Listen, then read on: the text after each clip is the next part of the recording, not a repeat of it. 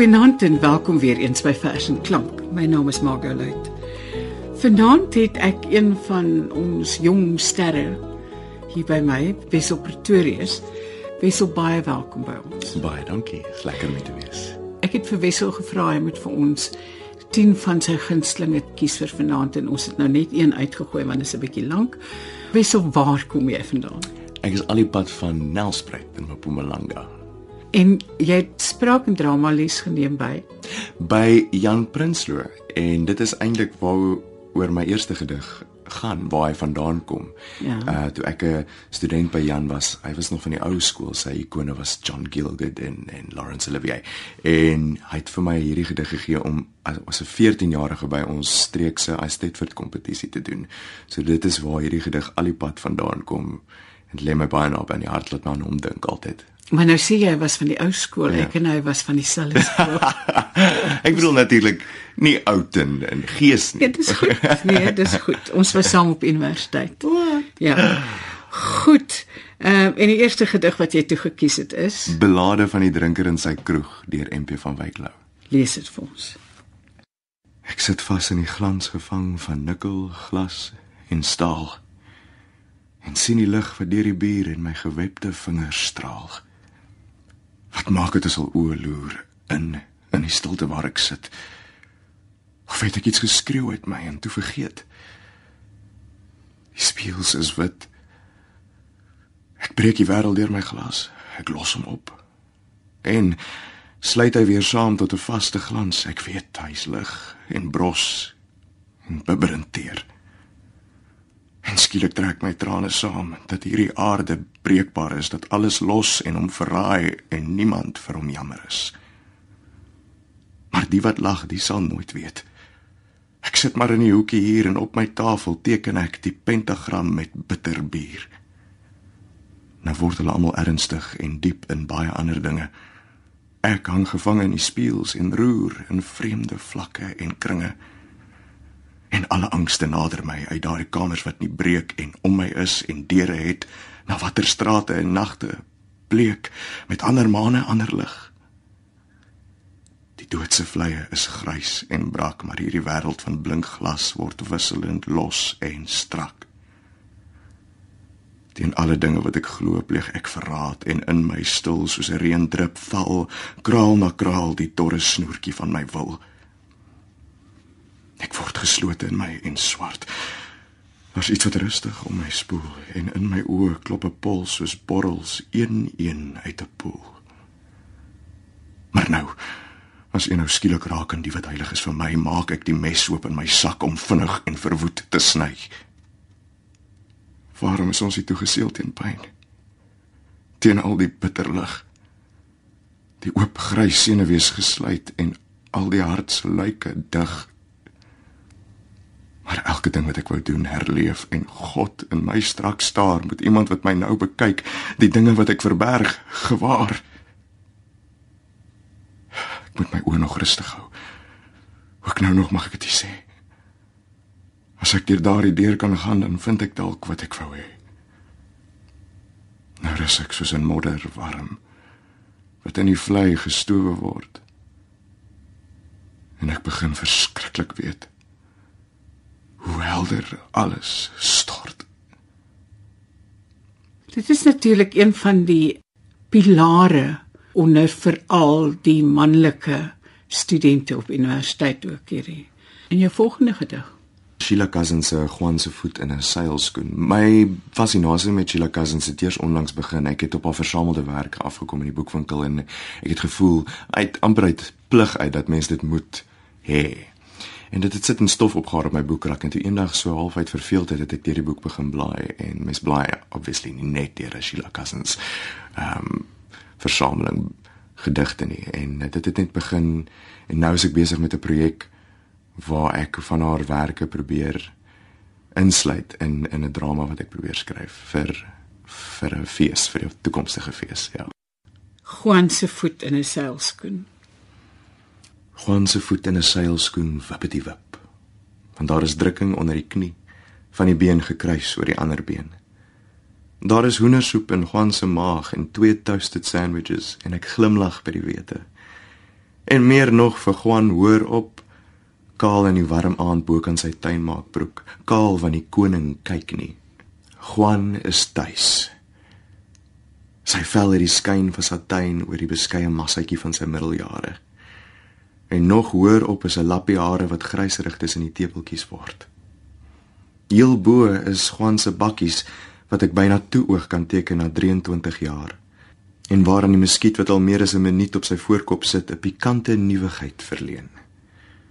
'n Entjie onder muskiet, winkbroue, neus, streel Juan sensueel met sy pypsteel oor sy snor terwyl sy kykers reis oor die reëls in 'n bundel fantasieekle memoirs. Die aand is loom en romerig van baie diep aande saam van alles wat die hart bewaar van hierdie man. Sy vel, sy reuk, die somerse sensasie van sy hande, die ryp glans van sy oë. Soos water wat stil en haselneet warm in holtes van ewige middag lê. Versadig en nouliks in staat tot sweef skroef die muskiet haar uit die weelde van Juan. 'n Bladsy ritsel om. En steeds het ek pret van daardie pulsende doodgeruste voet in sy verslete tekkie. Tot ek behaaglik vaak vlugtig op my oorlosie kyk. Die goue wyser loop sy sekondes. Saaklik. Doeltreffend. Koud. Ek sien die volgende gedig is ehm um, Elisabeth Eybers se uh, Maria wat 'n mens natuurlik gewoonlik voor Kersfees. Ek het hom ook nou gebruik dink ek in die Kersprogram. Maar dit is maar interessant dat jy as man dit gekies het. Vertel vir my. Wel die enige rede is ek het oor Kersfees by my ouers gaan kuier terwyl ek hierdie gedigte saamgestel het en my ma het net aangedring dat sy ook graag 'n gedig wil insluit in hierdie versameling. En dit ek vir gevra om vir my een van haar gunsteling gedigte uit te wys en en hierdie was dit. Dis interessant. Ja. ja, ek het geweet jy gaan 'n storie uitkom. Lees hom vir jou ma. 'n Engel het dit self gebring, die vreugde boodskap. En jy het 'n lofsang tot God se eer gesing, Maria nooi uit Nasaret. Maar toe Josef van jou wou skei en bure agterdog jou pla, het jy kon dink eenmal sou hy die hele wêreld skande dra. Toe jy soms met 'n glimlag langs jou liggaam stryk, die stilte instaar. Jy met hoeveel liefde en angs sou hy sy hele vaart aanvaar. Die nag daar in die stal, geen een om in jou nood by jou te staan, het jy geweet dat hy alleen Getsemane sou binne gaan. Toe forste hy die ooste kom om nederig hulde te betoon, wys jy hoe die soldate hom tot koning van die volk sou kroon. En toe hy in jou arms lê, sy mondjie teen jou volle bors, het jy geweet dat hy sou sê toe dit te laat was, ek het dors. Toe dit verby was en jy met sy vriend Johannes huis toe gaan, Maria, vrou van smarte, het jy toe die boodskap goed verstaan.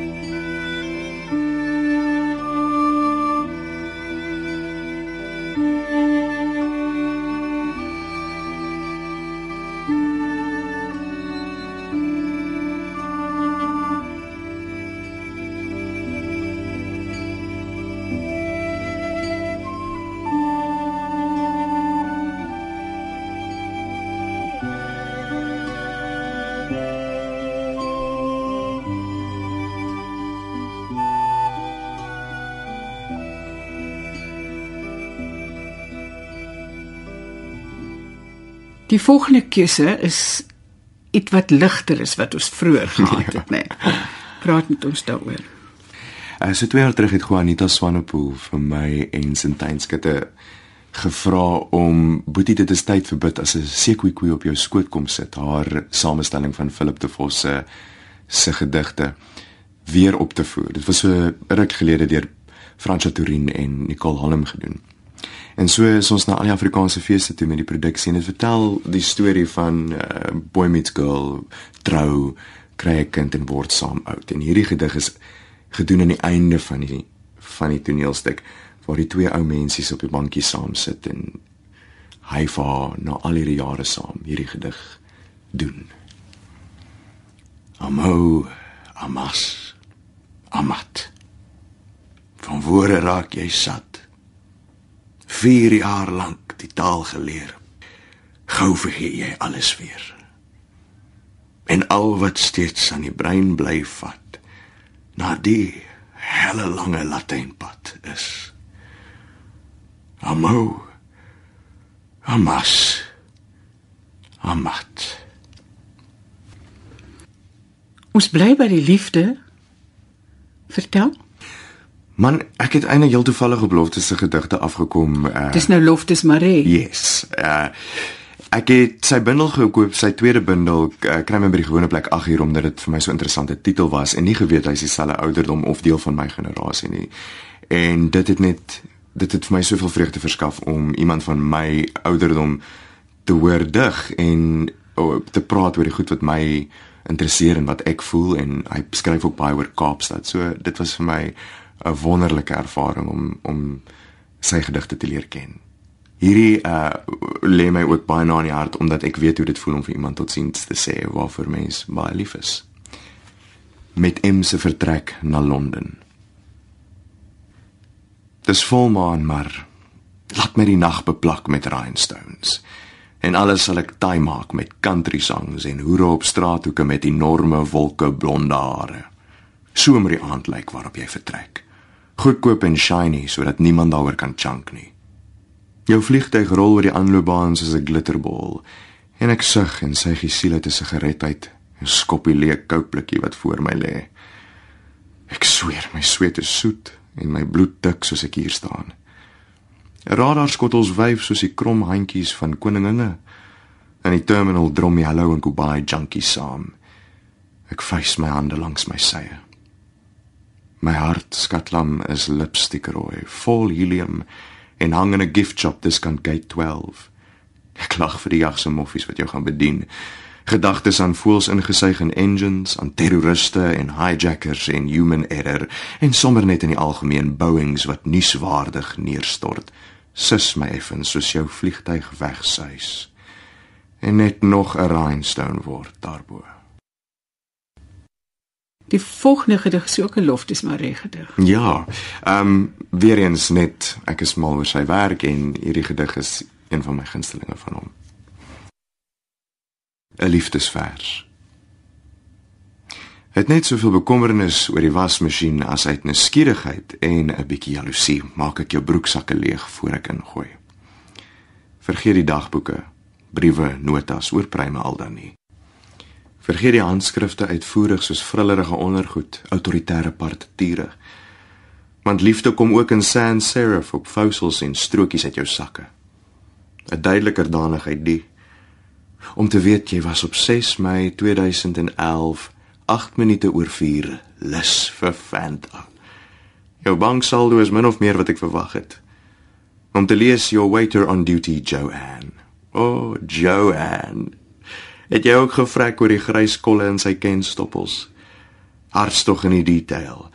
That hash 4820853876. Jy fys sommer munte so toe in kwitansies en ah, ek vou dit oop. Blomknoppe. Beminde ek sal duisende origami duwe stryk uit gekrekelde papier. Hulle loslaat al 'n groot en kitsch troues. Here, ek gaan anders of ek die dooie see se rolle ontdek. Afsendings en bewyse van jou in 'n wêreld waar ek nie by jou is nie. Jy maak selfs credit authorized betekenisvol. Liefde op dun papier. selfs hier by die wankelrige ritme van 'n wasmasjien.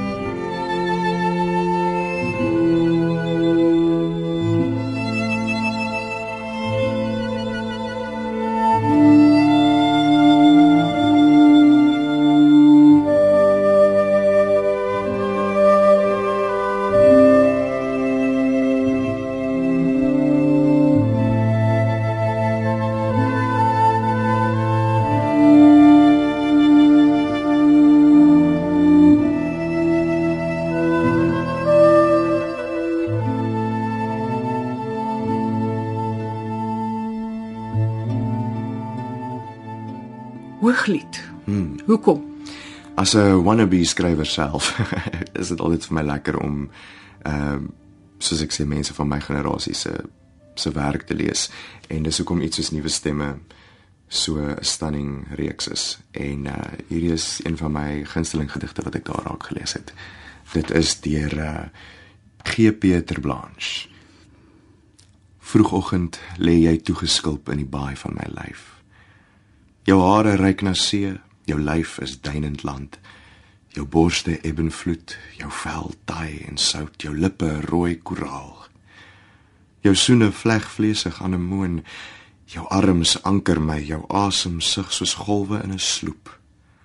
Tuimelend tussen branders wat wit skyn breek, stormsee, klouend, klewend, soos aan 'n reddingsboei, tot ons drenkelinge uitspoel op die strand jy oopgeskulp teen die rotse van 'n ander land. Nou ons nader na die einde. Mm. Wat nou effe anders is as waarna ons net pas geluister het. Ja. Vertel vir ons die storie. Man, ek en Philip Rademeier doen 'n produksie vir Woordfees en Philip het hierdie motief ingewerk van heldedade en opofferinge uit die Afrikaner mitologie. So ons doen 'n klomp sulke gedigte een van Wolrat Woltemare, ons doen 'n eentjie somers wat nie heeltemal op daai trant is nie, maar ons doen 'n klomp gedigte met dieselfde soort van gevoel en hierdie is een van die wat hy ingesluit het en dit is net vir my beeldskoon. Clara Majola deur DJ Opperman. Clara Majola wou haar vader toe die skemersak gaan haal waar hy die blinde hout vergader maar Clara Majola het verdwaal. Klein Clara Majola lê verkleim in die bokkeveld se broskapok. Haar arms en bene bruin en krom getrek soos wingerdstok. Clara Majola, die koue geweld sif stadiger oor my uit die ruim. Maar nooit sal ek in die bokkeveld so warm Clara Majola soos jy verkleim.